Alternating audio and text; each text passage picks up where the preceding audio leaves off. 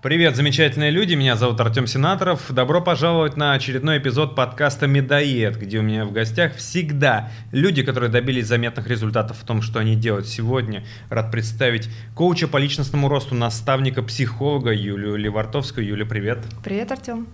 Мы с Юлей знакомы уже, ну, можно сказать, давно, и я вижу, что вопросы, с которыми обращаются к ней э, люди, ну, чтобы она помогла с ними справиться, да, вот эти психологические затыки, э, личностный рост, вот это все достойно отдельного разговора, потому что слишком уж часто стали повторяться эти проблемы. И давай, Юль, с этого начнем. Какие самые востребованные, самые частые запросы от аудитории к тебе? Вот с чем к тебе приходят люди? А, самый частый запрос это, конечно, деньги, потому что это один из единственных вариантов, который можно оценить и как-то измерить. Поэтому э, за состоянием точно никто не приходит или за какими-то проблемами, потому что все говорят... Состоянием есть... эмоциональным. Эмоциональным, конечно. Угу. Ну, потому что никто об этом не просыпается и не задумывается, в каком я сейчас состоянии.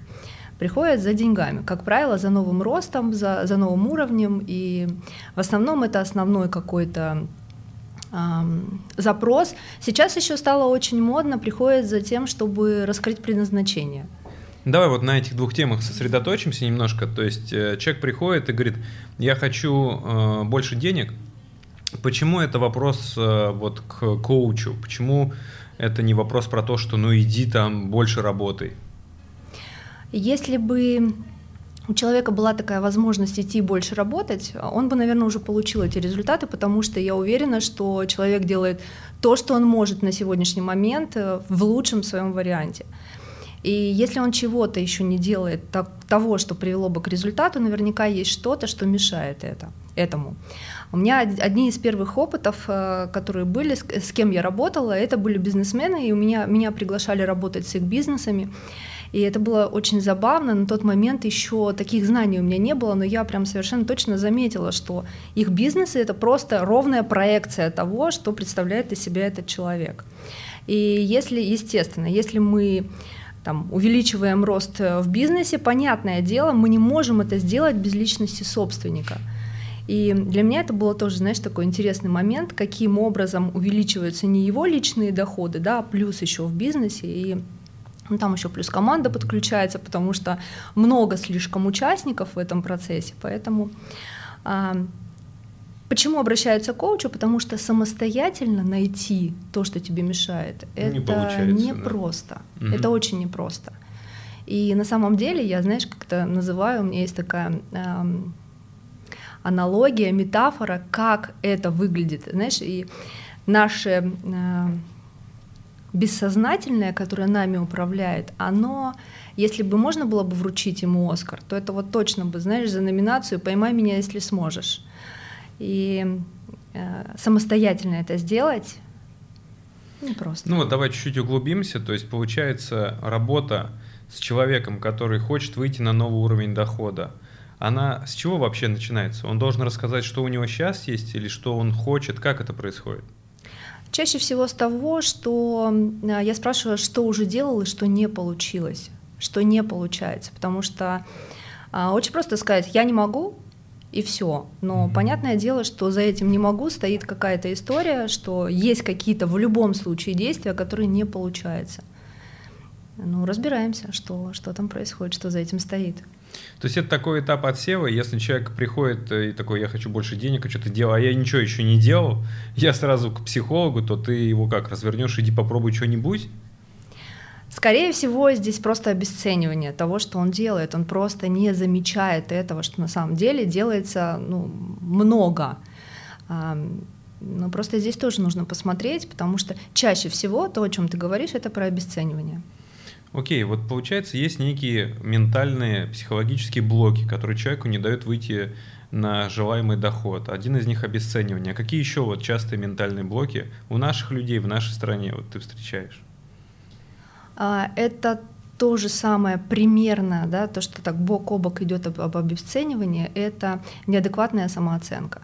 Я люблю называть ее адекватной, неадекватной, не завышенной, заниженной, а все-таки адекватной, потому что чаще всего люди себя сравнивают э, ты как знаешь, как напоминает, э, ты, ты любишь бокс, и это как если, допустим, спортсменов ставить э, в бой в, раз, в разные весовые категории. Невозможно, себя сравнить с тем, кто вообще в другой категории.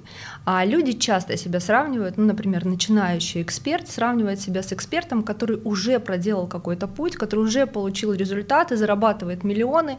Я хочу так же, но у меня этого нет, и я никудышний, я бесполезный, у меня ничего не получается и так далее. Это вот, вот это вот неадекватная самооценка, которая ну, очень сильно бьет и по самолюбию, и по эго, потому что на самом деле эго, я люблю эго, потому что там амбиции. Да, у меня даже отдельное видео на канале есть про меркантильную тварь внутри э, тебя. Посмотрите, там я коротко изложил эту идею. А бывает э, вот оценка неадекватная, но в другую сторону. Это когда человек «я звезда», я покорю сейчас весь мир, а он еще, не знаю, в соцсетях не зарегистрировался. Такое случается? Конечно. Конечно, и здесь ну, такой перекос, знаешь, это тоже, это тоже на основе э, тех блоков, которые есть и в теле, и э, в психике, и в мышлении, и в энергетике в том числе, когда я получила. Знаешь, чаще всего такое бывает, когда мы проходим какие-нибудь тренинги, такие пятидневные. Вот это я э, видела после тренинга Тони Робинса, это просто, знаешь, повально было. Все, я могу, я могу, накидываем на себя вот, это вот, вот этот наряд э, «я могу» и начинаем нести это в мир, а внутри нет опоры на то, что я могу. Да, и вот эти вот перекосы, они очень часто случаются. Ты знаешь, сейчас э, время такое, что не дадут. Вот не дадут этому проявлять, потому что это очень-очень видно мы, мы сразу же считываем это по людям, когда нет опоры на то, что он говорит, а просто какие-то... Просто слова. Просто слова, это прям в 6 секунд. Вот ты сейчас сказала про Тони Робинса. Помнишь, он в Москве выступал, по-моему, в 2018 году? Да. Ты была тогда там, нет? Я была в Сингапуре в 2018 в феврале, а, поэтому в Москве то, что было, я видела. А, ну, много моих друзей ходило, но это, конечно, это подобие того, что было на самом деле на его тренингах. Вот я там был, и на самом деле у меня нет никакого негативного воспоминания про то, что там случилось. Ну, я просто очень много тренингов разных проходил, поэтому это был один из них. Э, я заметил очень жесткую реакцию общества нашего, подогреваемую в том числе СМИ, о том, как это плохо вот ходить на тренинги, да как это вот вы, э, собственно, вот такие дурачки, что вообще еще деньги за это отдаете. Как думаешь, почему люди в нашей стране, ну не все, но вот определенная часть, настолько тяжело воспринимают э, любую информацию, которая идет по теме личностного роста? Я вспоминаю а, свою ситуацию, когда я собиралась ехать, и мне муж э, нач начал э, показывать все вот эти разоблачения его и говорить, ты понимаешь, куда ты едешь, что ты с собой делаешь. То есть у людей есть понимание, что на тренингах с тобой что-то сделают. Такого не того, что тебя может привести куда-то совершенно в другую сторону, там тебя накачать какими-то, ну, не знаю, теми же, теми же самыми убеждениями, которые тебя там изменят и так далее. Люди на самом деле мечтают об изменениях, а подсознание боится этого. И вот этот страх, который идет в разрез, это знаешь, тоже еще одна аналогия, как если бы, ну, все мы водим машину, наверняка большая часть, и а, наш, наше устройство, наше мышление похоже на этот автомобиль. И вот газ — это вот наши амбиции. Мы давим на газ, все, мы едем, а психика бессознательная — это тормоз. И вот этот процесс, когда мы начинаем э, что-то отрицать, либо что-то ставить под сомнение, это напоминает процесс, когда мы одновременно выжимаем педаль газа и педаль тормоза. И вот мы едем на таком, знаешь, и еще такие, ребят, как вы можете ехать на, на скорости-то? Вы что, с ума сошли? Это опасно. Вы разобьетесь. То же самое происходит с теми людьми, которые отрицают, либо сомневаются, либо начинают критиковать то, что, то, что происходит. Я же говорил, что будет так. И они получают ровно то, что, что они ожидают. Кстати, вот насчет критики, я когда в Инстаграме делал опрос, э, реально очень много людей участвовало, у меня аудитория экспертная, все зарабатывают. Я спрашивал людей, что вас беспокоит в плане страхов. И огромная часть ответов, ну, наверное, чуть ли не на первом месте по популярности этот был вариант, то, что я боюсь проявляться, потому что меня захейтят, потому что будет негатив, отрицаловка, вот эти все разоблачения, комментарии и так далее. Вот это все является стоп-фактором в росте денег? Безусловно. И как тогда с этим бороться? То есть каким образом преодолеть вот этот вот страх того, что еще не произошло, всех разоблачений и так далее? Это случается по одной причине, когда-то человек решил, давно очень, что это плохо, что это опасно. И чаще всего это происходит тогда, когда нам родители объясняют, ну то есть они наши первые учителя, которые нам рассказывают вообще, как устроен этот мир. Чаще всего через них мы это получаем. Э, не высовывайся, это опасно, либо ну, не делай чего-то такого, за что может прилететь и так далее. Ну, то есть какие-то убеждения. Тише едешь, дальше будешь. Тише да? едешь, дальше будешь, да. Вот, это, вот это все, это вся ерунда, весь этот мусор, который скапливается у нас в голове, и потом мы этими убеждениями живем. И по большому счету, э, ну, там за этим, когда начинаешь раскручивать, ничего страшного нет. Ничего, кроме того, что ты оттуда можешь получать энергию. Ну, то есть люди тебе через хейт тоже передают энергию бери ее, используй для себя. Но вот этот стоп, это опасно. Ну, когда-то человек это решил, все, это решение. Ну да, ты понимаешь, как бы, с одной стороны, нарабатывается какая-то броня. У меня, например, прямые эфиры, которые провожу в инсте, они нарезаются, идут в ТикТок. И вот а, один из отрывков там был на то, что а, мысль такая, клиент всегда не прав. То есть я выдавал эту мысль, клиент не прав, в том смысле, что он не знает, э, как правило, что ему нужно, и вот ты как эксперт должен ему с этим помочь. Там такие комментарии были, я, например, почитал, что типа, если ты такой умный, и у тебя так много клиентов, откуда ты находишь время тиктоки снимать? Ну, то есть человек э, вряд ли понял саму идею, но э, может же это быть не из детства. Я имею в виду, что человек, какой-нибудь эксперт посмотрел в Ютубе разоблачение другого там предпринимателя какого-нибудь, да, и там как много э, негативных комментариев в поддержку, что вот, гасите его и так далее. Он просто сказал, вот мне это точно не надо, это явно такой стресс, который я не хочу. И как бы это может быть осознанным решением, если да, что с этим делать тогда? Ты знаешь, я всегда говорю о том, что если у нас нет чему цепляться, вернее, если у нас ничего не торчит внутри, нас ничто не зацепит. Если эта история зацепилась, значит, что-то есть, на что это наслоилось. И чаще всего это, знаешь, это может быть окей, там, не из детства, не от родителей или еще что-то, но какой-то был опыт, где ну, тебя, как, как мы сейчас говорим, захейтили, да, либо, либо не приняли, не приняли или отвергли. И в этот самый момент мы решаем, что лучше тогда ничего не делать. И когда мы видим, как у кого-то это подтверждается, мы все внутри говорим, ну я же говорила, не надо туда идти, не надо, не пойду. То есть для, для э, психики это очень опасно, ну, такая, потому что упирается в какое-то травматичное действие там, в прошлом, да, в травматичную ситуацию. И вот это решение, которое я принял, лучше не пойду, оно просто вот так включается и движет. То есть твоя работа как э, коуча, она в том, чтобы найти все эти э, ситуации, их как бы стереть, проработать. Это в этом механика коучинга или в чем? С одной стороны, да. То есть, если мы хотим, знаешь, глубоко проработать это, чтобы это больше никогда не влияло на тебя, да, просто нужно найти, когда впервые человек это решил, и просто это нейтрализовать для того, чтобы больше не было такой даже возможности, даже шанса туда э, заглянуть. Но есть и другие варианты. А, мы просто не умеем им пользоваться. Как знаешь, как э, такой, я называю это ментальным гардеробом, когда ты подходишь утром и говоришь о том, что сегодня я хочу быть, там, как ты говоришь, медоедом, а завтра я хочу быть тоже клё- медоедом. Клевой мамой, самой лучшей мамой. А послезавтра я хочу быть там лучшим писателем. И надеваешь на себя э, этот, э, я не знаю, этот костюм, это как платье. ролевые модели ты Ролевые модели, которые очень хорошо, то есть то, что ты говоришь себе внутри, оно начинает каким-то образом, образом прорастать.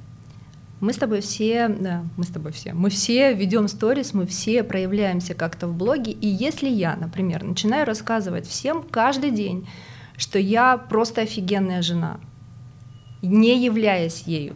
Что будет обо мне думать аудитория?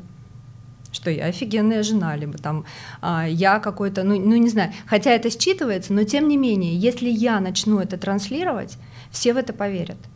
То же самое мы сами себе, когда надеваем какой-то ментальный костюм, мы моментально превращаемся в это. И это более быстрый способ, когда нужно, вот прямо сейчас у меня нет возможности решать, что там у меня произошло в детстве, или что мне мешает сейчас проявиться, или что мне мешает сейчас там, выложить это видео для того, чтобы да, бо бояться потом, что меня захейтят.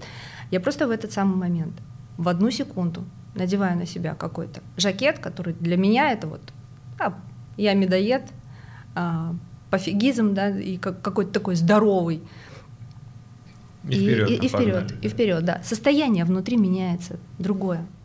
Ну, я соглашусь с этим, знаешь, вот по поводу проявления в сторис, там, конечно, недостаточно просто говорить «я хороший отец», это скорее нужно демонстрировать э, какими-то реальными делами, чтобы люди сами до этого дошли, но я подтверждаю, что ты вот что про себя считаешь, что и происходит. У меня, знаешь, как было, я долгое время считал про себя, что я вот скромный такой труженик пера, писатель такой вот скромный, и я был скромным писателем. Потом в какой-то момент я себе сказал, я вот литературный продюсер очень мощный, который работает со звездами. И да, я стал литературным продюсером, который работает со звездами. А еще в какой-то момент сказал, да я теперь сам хочу быть звездой. Я теперь сам звезда. Ну, в смысле, что ты, если себе не разрешишь стать звездой, никто к тебе не придет и не скажет, как вот в фильмах, да, показывают, ой, ты должен быть. Нет, так не бывает. Начинается все с того, что ты сам должен захотеть к этому прийти. Это ровно то, о чем ты говоришь, правильно я понимаю? Когда ты на себя примеряешь вот эту ролевую модель, теперь я звезда, и пускай у тебя там 10 просмотров на твоем ютубе пока что, но они уже есть, а значит есть то, что масштабировать можно, правильно? Абсолютно верно. А, могу поделиться примером своим, а, который был вот буквально неделю назад, причем при тебе. А, я утром, когда встаю, у меня э, напротив кровати, э, возле кровати, зеркало есть. Что там при мне было? Не, не, не, подожди, подожди, я тебе сейчас просто расскажу, о чем, о чем, что я имею в виду. И я смотрю на себя э, утром, и я понимаю, что есть какие-то, ну сейчас прям такая очень личная история, есть какие-то возрастные изменения, и это каждое утро. Такая, м-м-м. ну то есть я просыпаюсь вот с таким вот, м-м, понятно. И в какой-то момент я поняла, что я просыпаюсь с не очень хорошим настроением, когда я вижу себя в зеркале. Что я могла сделать? Я могла убрать зеркало это, но в любом случае, куда бы я ни пошла, я все равно себя буду видеть. Я себя оттуда не уберу. И я решила просто, что нифига, я просто буду говорить о том, что я красотка. Просто сама себе. Внутри, это секунда. Почему я говорю, что это было при тебе? У нас с тобой была неделю назад встреча, и я тебя ожидала, пью кофе, и просто мужчина, который сидели, у них там была деловая встреча, он просто мимо проходил, говорит, девушка, извините, пожалуйста, вы настолько красивы, я не знаю почему. То есть это про то, что мне делают комплименты, но вот так, что просто незнакомый мужчина взял тут же, как я начала изменять, э, вот эту в себе историю, просто берет и мир просто начинает тебе это подтверждать. Это, это так. Ну да, то есть мы считываем на каком-то подсознательном уровне, как человек себя оценивает. И тут даже не важно, на самом деле человек ну, как бы э, на 100% соответствует нашим ожиданиям или нет. Он, если про себя считает что-то, что он красивый, что он там популярный, что он еще что-то, то мы и будем это так к нему относиться. Но где вот эта грань? когда это уже становится, скажем так, в твоей терминологии неадекватной оценкой. Ну, в какой-то момент же надо там уже понять, что что-то реально меняется, и ты не можешь там называть себя звездой, хотя там ты просто неизвестен никому вообще. тело не пропустит. То есть, когда мы даем себе какую-то э, установку, ну, как, как, как мы сейчас с тобой говорили, да, там я звезда, там, или там я красотка, э, наши клетки внутри, они начинают принимать эту программу и начинают ею жить. И когда адекватно, это просто, это просто чувствуется, это просто транслируется, то есть мир тебе сразу же начнет это транслировать в обратную сторону, что да, это факт. Но если вдруг там есть какой-то э, дисконнект, когда клетки просто не принимают, у тебя тело не позволит это сделать. Ты либо будешь это говорить вот ну, через сжатие какое-то, да, внутреннее, либо тебе прилетит очень быстро. Ну, то есть э, сейчас настолько скорость а, а, распознавания того, туда ты идешь или не туда, адекватности вообще происходящему, что ну, это можно, э, этим можно пользоваться. Вот люди и пользуются. Я, насколько могу судить, все больше и больше предпринимателей обращаются к коучам, различным наставникам. И ты сама как считаешь, тенденция в нужную сторону идет? То есть как бы это растущий тренд? Безусловно. Мне кажется, сейчас, э, ты знаешь, еще несколько... Я, когда начинала, мне интересна была эта тема, тема успешности, я начинала читать э, биографии успешных людей. Это еще было там с 18 лет моих. И еще тогда единственное, что их всех объединяло, это то, что они имели своих наставников. Ролевую модель, коучей, тогда не было это такого психолога, э, там, сколько там, 20, 20 с лишним лет назад, такого еще не было, такой тенденции, но я для себя отмечала, что это то, что есть у каждого успешного человека. Сейчас это просто не просто тренд, а это необходимость, потому что если ты хочешь вырасти, и для того, чтобы отловить то, что называется «поймай, поймай меня, если сможешь», нужно идти к человеку, который знает, как с этим работать. Просто просить помощи. Вот расскажи, как ты стала психологом как вообще так получилось, что ты в жизни выбрала вот это направление? С чего все началось? Э, я вообще человек бизнеса, достаточно давно в бизнесе, и э, у меня э, было изначально там 100 человек в подчинении, я понимаю, что когда даешь человеку задачу какую-то ставишь, он начинает либо ее делать, либо начинает упираться, либо что-то. И я понимала, что дело в психологии. Я изучала психологию лидеров, ну это, знаешь, так, для себя. Потом понимала, что нужно глубже смотреть, глубже, глубже, глубже. И ну как так пришла, что мне интересна была сама психология.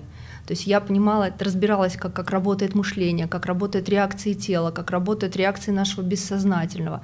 Мне это было просто интересно для того, чтобы я могла повлиять на результаты своего бизнеса в том числе. А потом как-то это переросло ну, в какое-то другое направление, где мне больше интересно работать с, с самой личностью, ну, потому что изменишь его, изменится все вокруг. Ну да, бесконечный процесс да. постоянного улучшения. Да. То есть э, ты предприниматель, который стал психологом, а знаешь, очень много просто психологов, которые не были предпринимателями, но они тоже себя позиционируют как наставники для людей из бизнеса. Ты считаешь это нормально? Это типа ок, тоже работает, если у человека нет собственного опыта бизнеса, как у тебя?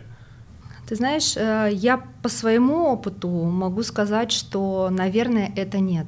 Но мы же не можем отрицать это, например, как знаешь, как, как рассказывать, как рожать детей человек, который э, ни разу этого не делал. А, но э, есть специалисты, мужчины, которые, которые создают науки о том, как это делать. Поэтому, но в бизнесе, знаешь, настолько много нюансов, что их нужно проходить э, самому. Поэтому я не думаю, вот я не уверена, что если бы мне понадобился наставник из бизнеса, я бы взяла себе наставника, у которого нет опыта в бизнесе. Поэтому я исключительно через свой опыт говорю, что, наверное, нет, все-таки. То есть это как дополнительный такой большой плюс получается? Э, скорее всего, я получу там теорию, может быть, какую-то разбор меня как личности, но что касается самого бизнеса, самих бизнес-процессов, нет.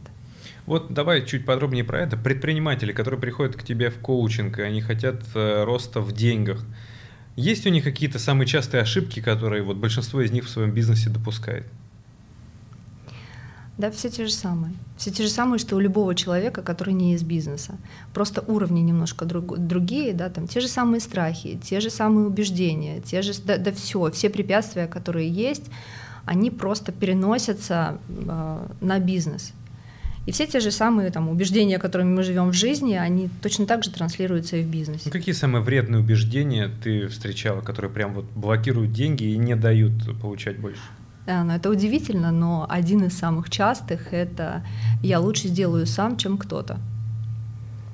О, да. И застревают в операционке, ну, что просто мешает выдвинуться куда-то. Это я помню по себе. У меня отец, он всегда говорил, а, еще когда я был маленьким, что сын, вот ты, если хочешь, чтобы было сделано хорошо и в срок, сделай сам, да. И это, это помогает очень сильно до определенного момента. Это очень крутой совет на старте. Потому что если ты сам делаешь все этапы своей работы, то ты очень круто прокачиваешься в этом. Ты прям понимаешь, как все работает и растет мастерство. Но с определенного момента очень сильно тебе начинает это мешать. И это с того момента, когда ты хочешь масштабировать то, что ты делаешь. Когда у тебя есть идея брать больше клиентов и предоставлять услуги, ну в моем случае услуги, кто-то там продавать товары без потери качества. Вот на этом моменте все и сыпется, потому что сам ты делать уже это не способен. Как это пробить, как это перейти, то есть какое здесь противоядие? Ну, чаще всего за этим стоит э, отсутствие доверия И э, здесь, конечно, через, знаешь, через какой-то вот так попробовать, что не так, посмотреть, что не получается. Я обожаю делегировать. Я обожаю тех, с кем я работаю. Они реально специалисты, те, которым следует э, просто доверять. Отдавать это, потому что они это сделают. У меня есть убеждение такое, что те люди, которые работают со мной, они сделают это лучше. Это мое убеждение. Оно работает вот так просто. Э, благодаря этому мне я могу управлять бизнесом дистанционно. Мой бизнес в Казахстане я здесь. Поэтому э, для меня это вообще не проблема. Но ты знаешь, когда начинаешь делиться своим опытом, что на самом деле это круто, попробуйте. То есть можно искать, да, что у тебя не получается, почему, какой там затык, и там, ну, чаще это про отсутствие доверия и так далее, и убеждение, что сделай все сам, ты сделаешь это лучше. Но э, почему нам важно, почему мы любим э, наблюдать за людьми, у которых уже что-то получается? Мы у них просто перенимаем то, что у них работает, Поэтому чаще всего просто вдохновляются люди, что делегирование это на самом деле, во-первых, это не отъемлемая часть э, процесса масштабирования, потому что без этого никак. Вот, ну никак. И даже если ты уже на каком-то уровне, все равно вопрос делегирования, он все равно стоит. Где-то, значит, еще что-то есть. Ну, это вот прям, знаешь, такая база. Можешь объяснить вот этот момент? Э, человек, наверное, даже понимает, вот логикой, что вот доверять это как бы хорошо для бизнеса, да, если есть э, классная команда, и они все сами делают, а ты только такой в ладоши хлопаешь и говоришь молодцы, то это будет расти.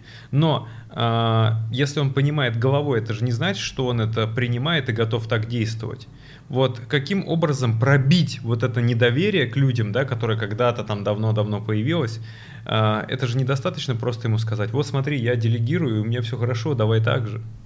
Опять-таки, да, я не очень люблю пробить, потому что я люблю ну, через поглаживание, знаешь, такое. Прогладить. Что, прогладить, да-да-да, прогладить эту историю, ну, потому что с психикой по-другому нельзя. Если мы начнем что-то пробивать, она, она сильнее. Она просто, ну, просто тебя задушит, задавит, и этого, этого делать нельзя. Поэтому э, отсутствие доверия происходит э, по одной причине. Когда-то мы решили, что мир опасен, что люди опасные, что они могут сделать больно, они обманут. И вот эту историю просто нужно раскопать, посмотреть, что там, что за этим кроется, когда мы это решили. Опять-таки возвращаемся к тому, откуда рождаются все наши блоки. Чаще всего это происходит в возрасте до 5-12 лет. У девочек чуть раньше. Представляешь себе, человек вырастает и живет вот тем мышлением, которое сформировалось там вот в этом возрасте. Ну, а если у тебя бывало такое, что человек тебе пытается, знаешь, на это привести реальные факты? Ну, говорит, типа, вот у меня там был двоюродный брат, который там квартиру отсудил. То есть вот правда же, я ему доверял, а он вот такой, ну не знаю, засранец. И воспользовался этим доверием, и это был мне урок, и теперь я смотрю внимательнее. То есть как бы из взрослой жизни, когда приводят примеры, как ты на это реагируешь, как ты, собственно, отбиваешь такие возражения? Это все случилось по одной причине. Мир зеркалит то, что происходит внутри значит, было подтверждение, значит, ну, мир находит подтверждение тому, что есть. И понятное дело, что страшно. Да, есть факт определенный, есть. Но, а если попробовать по-другому? А если не жить из позиции «почему нет», а стать жить из позиции «почему да», найти вот для себя вот этот ответ. Мы можем бояться, продолжать бояться, Слушай, ну а, если теперь а, знаешь, у меня тоже было такое, я человек, который не болеет практически. И если болеет, то это вот так вот, проходит очень быстро. Но в какой-то момент у меня там в 2018 году произошла ситуация, когда я э, так, схватила болезнь, которая практически несовместимая с жизнью. Мне давали там несколько дней. Если не, выкар... не выкарабкается все, опыт, опыт. И что теперь? Я теперь должна на него опираться – что теперь в моей жизни будет всегда, я должна опасаться болезней. Нет, у меня этого нет, потому что у меня нет такого убеждения внутри, что это теперь будет всегда. Поэтому... Ну, то есть, условно говоря, если есть какой-нибудь предприниматель, которого кинул партнер сто лет назад, и с тех пор он все делает сам, никого не подпускает ни к одному стратегически важному решению, то это не значит, что нужно до конца жизни все делать своими руками, просто потому, что тогда ты не вырастешь. А если тебе один раз не повезло с человеком, попробуй э, построить отношения бизнесовые с другим, и, возможно, результат будет другим, правильно? с другим, с третьим, с четвертым, с ну пятым. да, если надо, с это всего лишь это, там. это всего лишь гипотеза, которая, ну, на тот момент сработала по какой-то причине. Вот давай здесь продолжим э, второй темой, которая очень круто сейчас ложится в контекст. Ты говорил, что часто еще один запрос — это предназначение. Э, начни с того, что просто проясни, что это такое, что ты вкладываешь в это слово. У меня достаточно э, глубокая история про предназначение, потому что я, когда его искала, ну, нам всем, мне, мне казалось, что это что-то такое сверхъестественное, знаешь, это история, когда все, все астрологи, там, кто там еще, нумерологи, когда тебе рассказывают про то, что на самом деле вот, да, у тебя предназначено, по сути, что такое предназначено? Это то, для чего ты назначен в этом мире. Ну, заранее, то есть определено. Заранее определено, да, абсолютно точно. И мне было этого недостаточно, и я искала, знаешь, в Индии ответы, то есть был у меня такой опыт, когда я очень глубоко вот в эту духовность погружалась, то есть еще и с этой стороны рассматривала. На самом деле у человека есть предназначение двух видов — внешнее и внутреннее. То есть внешнее предназначение — это то, что мы все считаем предназначением, да, что мы должны делать для мира, для того, чтобы там, ну, нам хорошо было. А есть еще внутреннее предназначение. То есть это те с той задачей, к которой мы пришли, задачей решить внутреннюю какую-то задачу. Для кого-то это, например, а, а, научиться любить. Для кого-то это научиться прощать. Ну, какие-то такие внутренние э, истории, которые есть у тебя. И чаще всего про свое предназначение мы знаем с детства, потому что оно, ну, душа уже знает, приходя, воплощаясь в, это, в эту жизнь, она знает, для чего она пришла, с какими затыками она будет работать, и то, через что она может это проработать. И дети очень, ну, прям вот до пяти лет это прям очень видно что, что человек, чем увлекается, чем, чем увлекается, да, что было, что было интересно тогда, в чем прям, что было, знаешь, можно часами там об этом э, говорить либо делать, и а, чаще, чаще всего это так. И знаешь, одно, а, помимо того, что есть внешнее и внутреннее предназначение, я говорю а, так, что сейчас предназначение человека на Земле одно единственное — быть счастливым. Быть счастливым. Всё. Окей. Ну вот просто, да, я почему этот вопрос задал, что очень много сейчас это слово, где можно встретить предназначение, э, дело жизни, то, для чего ты пришел в этот мир и так далее. И, э, с одной стороны, действительно вопрос, который интересно и стоит рассмотреть, но э, действительно есть одно какое-то дело у человека в жизни. То есть ты вот, например, должен быть хирургом, а ему там петь хочется. А нет, вот твое предназначение вот это, у тебя потому что получается. Можно ли менять дело своей жизни по ходу этой жизни, как ты считаешь? Конечно, потому что нет такого, что вот а, ты что-то одно можешь делать. Чаще всего, ну это, знаешь, такой на... Ну, я просто работаю с, с энергетикой и понимаю, что у человека, например, а, его предназначение завязано за какой-то, например, как у меня, да, там вот, вот за горловой центр. Что я могу делать через голос?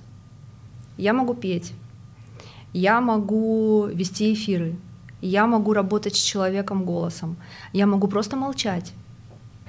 Все что угодно. Я могу быть доктором и просто рассказывать там, да, что-то там, я, я не знаю, что все что угодно. Я могу быть э, кем, актрисой, кем я еще могу быть. Что можно делать через голос? Что? Я могу воспитывать детей. Я могу просто быть э, там хорошей супругой и просто через поддержку, да, там, через слова. То есть, понимаешь, это настолько э, такая глобальная история, что упираться и говорить, что, да, что, что тебе нужно быть только писателем, и это хорошо. Ну, на мой взгляд, это очень ограниченный взгляд на задачу человека. Ну вот э, я помню, я когда работал на телеке и э, вел там передачи разные, у меня была мечта знаешь, вести свою программу на Первом канале. Я считал, что вот это, ну, типа мое предназначение, что вот должна развиваться моя карьера. Потом я стал писать статьи в журналы и книги. Я думал, что мое предназначение быть писателем. Я вот теперь буду всю жизнь писать книги, напишу самые лучшие за всю историю литературы. А, вот. Потом я стал продюсировать книги, я сказал, я буду продюсировать звезды. И, в общем, у меня какое-то такое, знаешь, э, гибридное предназначение, такое очень гибкое, оно под мои текущие хотелки всегда перестраивается и все время остается актуальным. Как ты помогаешь человеку это найти? То есть это нужно анкету какую-то заполнить? Или как вообще происходит технология поиска предназначений? А, сейчас поясню немножко то, что ты сказала, потому что на самом деле, помимо того, что мы должны быть счастливыми, это общее такое да, предназначение, мы еще и должны э, быть богатыми. Мы живем в материальном мире, и это сейчас э, та возможность, которая есть у всех. И это возможно э, в одном случае, когда мы способны что-то сделать для мира, изменить его. Так вот, у каждого человека есть способность изменить мир. Вот у тебя, у тебя твое предназначение изменить мир. Через что ты можешь делать? Быть доктором, быть писателем, быть актером, быть, э, не знаю, кем, ведущим на Первом канале и так далее. И э, как это делается? Ну, э, через... Да нет никакой анкеты, конечно, нет.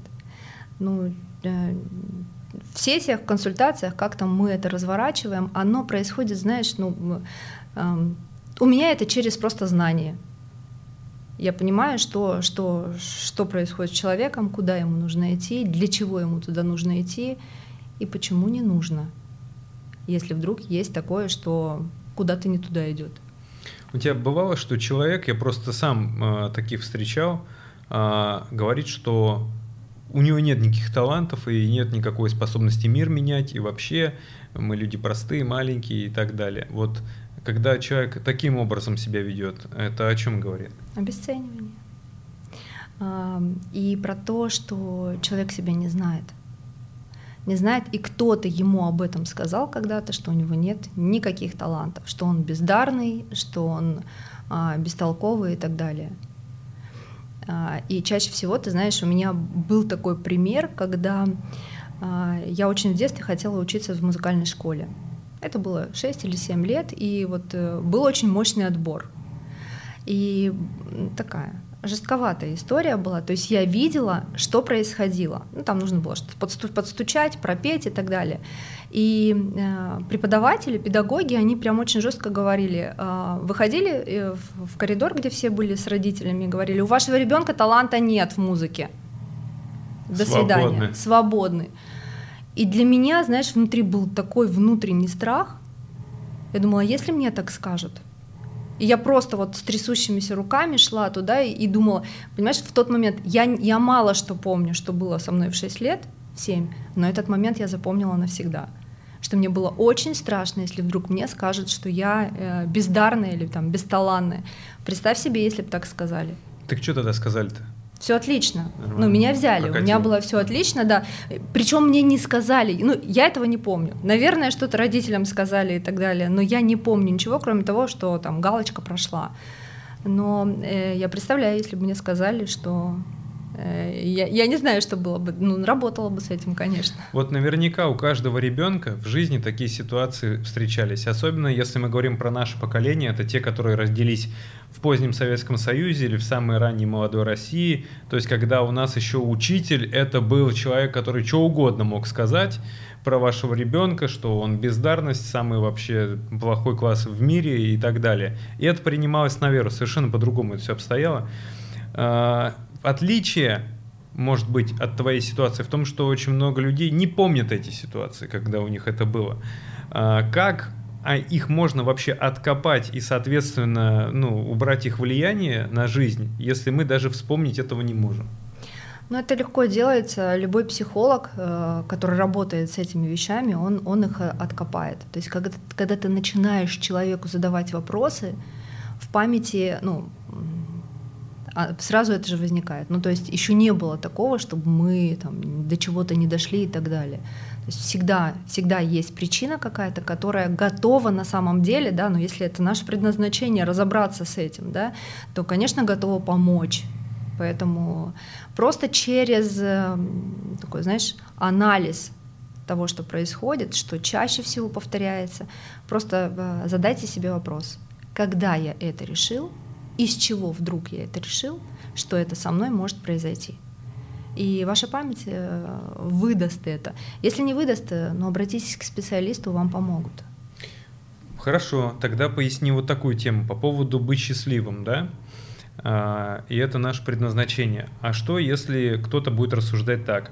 А, я вот э, счастлив, когда пиво пью на диване и футбол вот показывают. Вот это я максимально счастлив. Вот мое предназначение, значит, на диване сидеть и подтягивать пенный напиток. А, ну, где-то же здесь есть какая-то ошибка, да, в этой схеме? Конечно. А, окей, тогда давай посмотрим. А денег ты зарабатываешь? Ну, нет, скорее всего, ну, да, нет, в этот ну, момент. Все, это иллюзия. Быть счастливым и быть богатым. То есть нужно быть счастливым и богатым на той деятельности, которая делает тебя счастливым? Так это звучит? Да. Ага. То есть получается, что, э, условно говоря, пить пиво, смотреть футбол — это не про предназначение. А вот, например, э, записывать видео на Ютубе про футбол, да, и там какую-то свою аудиторию собирать, это вполне может быть уже таким. Ну, если ты будешь сидеть на диване, пить пиво и смотреть футбол, и в это время записывать э, что-то на YouTube и зарабатывать на этом, окей, это твое предназначение, ну как? Ты выбрал это, если ты от этого счастлив, окей. Сколько людей, которые обожают играть в игры, и сколько людей, которые зарабатывают на этом. Они да, делают то, что им нравится. По факту, в подтверждение Юлиных слов, вот вся эта стримерская тусовка, где люди просто играют в игры, но они это делают как-то с душой, и там иногда и смешно где-то, иногда даже страшно становится. В общем, это как-то как будто сериал смотреть, и ты действительно хочешь узнать, что там дальше происходит. Поэтому эти ситуации, я думаю, они распространены, когда у нас есть на самом деле там какой-нибудь человек, который, условно говоря, а, смотрит футбол, обожает его, пьет пиво, а потом идет на завод и зарабатывает, ну, условный завод, и зарабатывает какие-то совершенно небольшие деньги. Но при этом, если бы он каждую неделю давал обзор тура, да, со всеми своими смачными подробностями, то, наверное, к нему в какой-то момент пришла бы российская футбольная лига, так это работает, да? Да. А, где момент, когда человек а, дает себе разрешение быть счастливым и богатым. Это же надо явно вот принять какое-то решение. Как вот решиться на то, чтобы решиться? Ты знаешь, у меня есть один критерий, я поделюсь своим критерием, как я это делаю. У меня достаточно много было в жизни ситуаций, когда, знаешь, вот безвыходные. Я считала, что они безвыходные. И то, что меняло все, это внутреннее состояние, которое я называю схренали. Схренали это все сейчас со мной происходит. С хрена ли я вообще допустила, чтобы в моей жизни это было? Это, знаешь, это какой-то внутренний импульс, который э, можно назвать как угодно. Внутренний гнев какой-то, какая-то ну, история, знаешь, какая-то сила рождается внутри, которая вот создает вот это, вот это состояние, и после него рождается вот это решение. Я больше так не хочу. Все, ну, это всегда получалось именно в негативных ситуациях, да, то есть это нужно опуститься на дно, чтобы от него оттолкнуться. Так это работает. А, изначально это было так. Ну, сейчас это просто уже встроенная какая-то история, когда, знаешь, когда это, когда это, это уже просто смешно, когда в любой ситуации, когда мне что-то, что-то не так, я применяю эту стратегию, она работает моментально, идеально. Угу. Ну, это уже в навык превратилось. Да, это, это привычка, это навык, который, ну, который нарабатывается, да. Какой у тебя рекордный результат у твоих подопечных, ну кого-нибудь одного, по росту в доходах? Наверное, x20. Вот так. В 20 раз по году или как раз. по месяцу? Нет, это не по году. Это, э, ты знаешь, я вообще рекомендую, рекомендовала, сейчас объясню, почему рекомендовала раньше делать X2 в, э, ну, не чаще, чем каждые полгода. В идеале, если за год. Ну, потому что если, э, знаешь, такое есть такое понятие испытания деньгами, а, это просто может снести. Я знаю это по себе, а, у меня были такие ситуации, тебя просто выносит так, что ты не понимаешь, что происходит. Испытание деньгами — это то, что происходит с людьми, которые выигрывают в лотерею. Так и ты покупала, давай подробности, ты покупала розовые ламборгини или что-то, да, ну проматывала 10 миллионов да, ну долларов нет, в Вегасе. конечно. Нет, конечно. Это когда я впервые, знаешь, начала а, заниматься коучингом, и когда у меня там за буквально там за три месяца у меня X5 случился. И что-то произошло, что я потом слетела на... Знаешь, я просто ушла в паузу, внутреннюю паузу. Я не понимала, у меня не было, просто не было сил. И э, привет, ковид, и все. Ну, то есть, понимаешь, тебя выносит. И поэтому я очень рекомендую очень бережно относиться к этому. Это так я рекомендовала. Сейчас я наблюдаю другую историю. Сейчас люди готовы расширяться очень мощно. И мне так кажется, что вот эти X2 за полгода, они сейчас превращаются в X, в X ну, 20. То есть это реально это, теперь, это да, реально, да, при условии, что ты работаешь со специалистом, который тебя поддерживает и который тебе помогает пройти те этапы, потому что тебя просто может вынести, ты не можешь не понимать, что это такое, что, что происходит. Ну и как с историей с, с теми, кто выигрывает в лотерею. Вот давай чуть здесь тоже остановимся, потому что когда мы слышим про такую штуку, как испытание деньгами, а, первая мысль, которая приходит, ой, да ладно, какое там испытание? Мне наоборот, испытание это когда их нет. А тут дайте денег, и все будет в порядке. Чем больше, тем лучше. Вот где здесь ошибка? Почему так не работает? Ну, потому что это иллюзия. Дайте денег, это, знаешь, это из разряда, что э, я сейчас сяду в Ламборгини и поеду не умея с ним а, пользоваться. Это знаешь, как у меня э, элементарно, мы с тобой это обсуждали, новый Mac. Я с Маком, например, не работала никогда. И я открываю и думаю, что происходит? Почему он не такой, как какой-нибудь там Windows? Почему? Что? Я не понимаю, что с этим делать.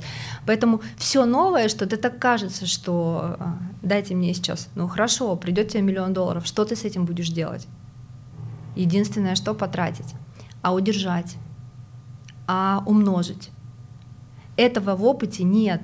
И учиться это нужно делать на тех суммах, которые есть, исходя из того, что ты можешь сделать сейчас.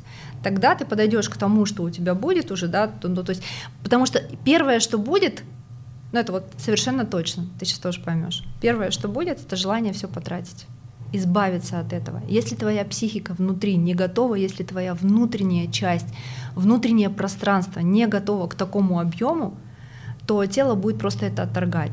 Тело, твой организм, мышление будет просто отторгать. Нужно срочно избавиться. У нас же еще сидит эта история, знаешь, из э, каких 30-х годов. Вот, кстати, это касается не только выигравших в лотерею и так далее. Я и так знаю людей, которым можно дать любую сумму, большую, маленькую, любую. И на следующий день ее не будет. Да? При том, что человек, типа, ну, я купила там еще две пары сапог, потому что распродажа. И сам человек уверен, что это была, ну, типа, адекватная, правильная покупка, хотя со стороны видно, что, блин, тебе явно это не нужно было. А, это все идет откуда? Из прошлого. Ну, конечно, есть, есть прошлый опыт. А, давай вот, вот сейчас мы прямо сейчас можем протестировать. А, хорошо, у кого нет такой возможности сейчас получить там большую сумму денег, да, и потестировать, а смогу ли я удержать ее.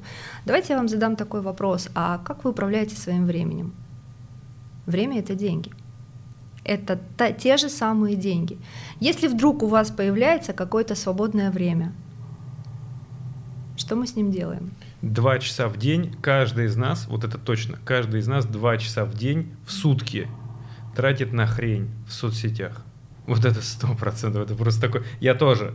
И это как бы резерв, которым, если что, можно воспользоваться. То есть ты знаешь, что у тебя есть. Ну как распоряжаемся время? Как? Встал, дела надо делать, на работу пошел, какие-то обязательства вы, выполнил. Семья, вот там тоже какие-то дела нужно было делать. Вечером потупил в соцсетях, спать лег. Вот так вот распоряжаемся. А, тут есть еще одна история. Да, ты правильно сказал все. То есть мы им распоряжаемся так, чтобы заработать на этом. Мы с тобой недавно говорили про нецелевые действия. А умеем мы это делать? То есть умеем ли мы распоряжаться своим временем в полной мере, которое оно нам дает? То есть мы должны уметь и как работать, так и отдыхать. Умеем ли мы отдыхать полноценно, так, чтобы э, нас не выносило? Ну, тут вот вопросики. Здесь надо пояснить немножко то, что я со своим психологом, мы проработали такую штуку, докопались у меня, что в жизни нет нецелевых действий. То есть все, что я делаю, ведет либо к деньгам, либо к славе. Ну, типа должно вести, не в смысле, что так получается, это просто такая оригинальная задумка каждый раз. И э, так как нет нецелевых действий, то есть э, чего-то, что я делал бы просто в кайф для себя, то у меня и ресурс тратится быстрее, выгорание наступает быстрее, потому что, ну, ты все время такой типа делами занят. Вот мы с Юлей как раз это обсудили и пришли к тому, что эти действия, их как нужно создавать прям вот, ну, грубо говоря, силой внедрять в свой график. Учить, научиться разрешать себе это. Разрешать, э, понимая, что к чему это ведет тебя что это не приведет как минимум к выгоранию. Аналогично, то есть мы сейчас э, говорили про время, просто примеряйте на себя, это то же самое относится и к деньгам. Если мы временем своим не умеем управлять, как мы можем деньгами управлять? Ну да, временем управлять это отдельная наука, и, скорее всего, просто ей мало кто занимается.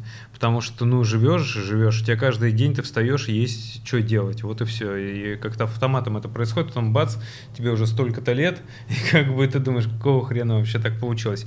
А, дай, пожалуйста, рекомендацию человеку, который нас сейчас смотрит, и он хочет э, тоже сделать какие-то шаги в направлении роста дохода, э, поиска предназначения, то есть какой-то деятельности, от которой он бы кайфовал, и которая приносила бы ему э, деньги. Вот самостоятельно можно какие-то вот подготовительные этапы пройти, чтобы уже двинуться в нужную сторону? Да. А, наверное, одна из самых моих любимых рекомендаций исключить из своего лексикона слово «я не могу», э, фразеологизм или что это, словосочетание «я не могу». А, как только мы даем себе такую команду «я не могу», все наше тело считывает и понимает эту команду как за правду и начинает действовать ровно из этого контекста. И все, что мы делаем, мы не можем. Поэтому как только мы себе начнем говорить, что я могу, а, понаблюдайте, потестируйте, это моментально изменит и ваше внутреннее состояние, и да все, оно прям, оно расправляет спину. И мне очень нравится э, упражнение, которое мы делали, кстати, на тренинге Тони Робинса. Оно называется 2 сантиметра. Это то, что вы можете сделать прямо сейчас. Для этого не нужно никаких условий, никаких условностей. 2 сантиметра — это когда ты просто выпрямляешь спину на 2 сантиметра. Спину на 2 сантиметра. Ты, ты выпрямляешь спину, и ты становишься выше на 2 сантиметра. И в этот самый момент у тебя внутри разворачивается пространство, в которое может, ну, которое не сжимает твою силу, которая есть внутри, а которое расправляет ее. И состояние тоже меняется.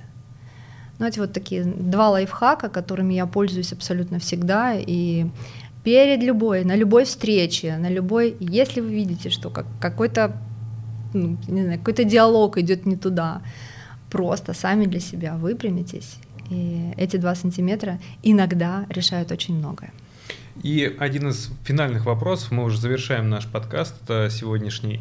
А, как относиться к ошибкам и неудачам? Очень вопрос, знаешь, у которого много разных вариантов ответов. Интересно, что скажешь ты с учетом того, что когда к тебе, допустим, приходят люди, они хотят роста в доходах, появляется стратегия, она же может не сработать. Да? Человек что-то попробует, и у него не получилось, как в этот момент не махнуть рукой, не остановиться, а найти в себе силу продолжать движение дальше? Мне опять хочется пояснить, откуда это берется из нашей э, школьной истории, когда любая ошибка зачеркивалась красной пастой, подчеркивалась, еще и приглашались родители, если вдруг что-то там не так. Ну, то есть ошибка — это плохо. А что делают, мне нравится, как это делают американцы.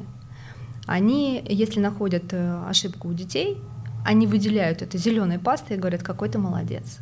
Ты молодец, ты сделал ошибку, это значит, что тебе есть на что обратить внимание, исправить это, и в следующий раз ты никогда не сделаешь эту ошибку. То есть ошибки поощряются. И вот эта история, когда мы боимся этих ошибок из-за того, что просто нам кто-то когда-то сказал, что это плохо, мы сейчас относимся ровно так же к нашим каким-то, ну, не то чтобы неудачам, да, но ошибкам. Я люблю ошибки. Это гипотеза, как ты любишь это говорить, да, это гипотеза, которую мы просто сейчас тестируем. Да, это не сработало, сработает что-то другое. И очень часто, когда начинает человек работать с собой, а, со своими блоками, это же не очень приятная история. Копаться в том, что ну, на самом деле не, а, не очень комфортно. И вот здесь как раз-таки каждая ошибка, которая кажется, да, что она совершена, она идет только тебе в плюс. Вот только в плюс. Поэтому ошибки обожаю. Обожаю. Ну и расскажи в завершении, какие у тебя у самой цели, раз уж мы говорим про то, как ты обожаешь ошибки, да, то есть эти ошибки совершаются на пути к чему? То есть какие у тебя планы глобальные? Мне нравится то, что мы сейчас делаем а, в проекте у тебя медоед, и это история про медийность. И здесь скорее за этой медийностью стоит одна а, важная вещь — проявление себя. Проявление себя в том качестве, в котором, которое у тебя есть. Потому что мы все время, знаешь, с опаской и с осторожностью так себе экономим. Мы все время себя экономим. А если не экономить себя? Я себе задала этот вопрос. А если себя не экономить? Если не жадничать? Ты здесь для чего-то. Покажи это. Покажи, попробуй, как Покажи, как попробуй, да. как это будет. А если это сделает меня счастливой? Почему да? Счастливее. Почему да? И вот моя задача в этом году, она как раз-таки вот это, про проявление, такое, знаешь, здоровое. А, пусть это будет амбициозное, да, Действительно, ну, здесь небольшой комментарий о том, что Медоед — это не только наш подкаст, так называется, у меня есть экспертное сообщество, где мы смотрим на мир через э, призму гипотез. То знаете, есть эти фильмы, где там э, надевает человек очки, видит людей голыми, да, он весь мир видит по-другому. А мы вот в нашем сообществе видим весь мир с точки зрения гипотез. А что если так попробовать, а что если так попробовать, а что если сюда вложиться, вот с этим познакомиться, и да, у тебя почти ничего не срабатывает, но иногда, когда ты просто количеством перебираешь эти гипотезы, и иногда что-то выстреливает, это сразу становится громким, это сразу становится прорывом, и все тебя будут спрашивать, как у тебя это получилось, а ты, собственно, как получилось? Методом перебора ищешь уже другие Юль, спасибо тебе огромное за то, что нашло время для нашего сегодняшнего подкаста. Напоминаю, лайф-коуч, э, э, психолог, просто прекрасная женщина Юлия Ливартовская сегодня была у нас гостем в подкасте «Медоед». Финальная рекомендация в камеру и будем прощаться. Друзья, просто скажите себе, что я здесь для того, чтобы быть счастливым и богатым. И просто идите туда. В какой-то момент вам кто-то может сказать, что ты делаешь, не иди туда. А через какое-то время эти же самые люди вам скажут, вау, а как ты это сделал? Вот просто возьмите то, что вам принадлежит. Огонь. С вами был Артем Сенаторов, подкаст «Медоед». Увидимся через неделю. Пока.